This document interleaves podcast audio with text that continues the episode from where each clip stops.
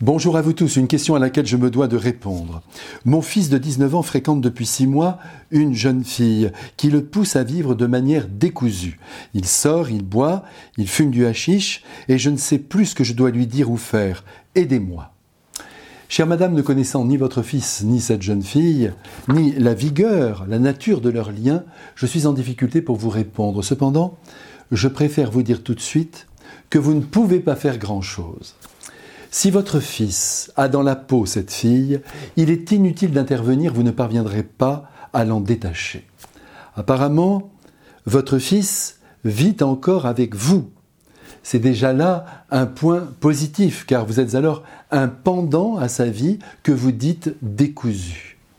Le conseil que je me permets tout de même de vous donner, c'est de laisser faire le temps, qui certes peut consolider ce lien, mais aussi le défaire. Et puis, croyez aussi que tout ce que vous avez déjà semé dans son cœur depuis son enfance n'est pas perdu. Un jour, un jour, mais à la bonne heure, tout cela fleurira. Pour le moment, ne l'affrontez pas, c'est peut-être le premier amour de sa vie, et il s'est lancé, peut-être à l'aveuglette, en partant de son seul attrait. Laissez-lui faire sa route. Je suis sûr qu'il est capable de reconnaître les voies sans issue et même de rebrousser chemin s'il le fallait. Vous pouvez aussi essayer de rencontrer cette jeune fille et par là de montrer à votre fils que vous ne la jugez pas négativement. Et vous serez alors crédible à ses yeux dans les conseils que vous pourrez lui donner.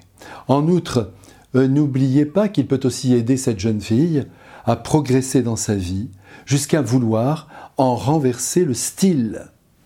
Elle est aimée de Dieu et poursuivie par son amour, comme il en est de même pour votre Fils et pour nous tous. Avancez donc dans la paix en vous disant que le Christ ne veut pas que votre Fils s'égare définitivement. Cette semaine, pour ne prendre qu'un exemple, j'ai rencontré un homme d'une cinquantaine d'années euh, qui m'a avoué, alors que nous prenions un café ensemble, qu'il s'était drogué pendant dix ans jusqu'à ses trente ans et qu'ensuite il était entré dans la vraie vie par le travail et l'amour. Aujourd'hui, il est marié, il a deux enfants, sa santé est parfaite et tout va donc bien pour lui. Nous traversons tous des moments d'errance nous faisons tous des erreurs, mais d'un mal, vous le savez bien, Dieu en fait jaillir un bien.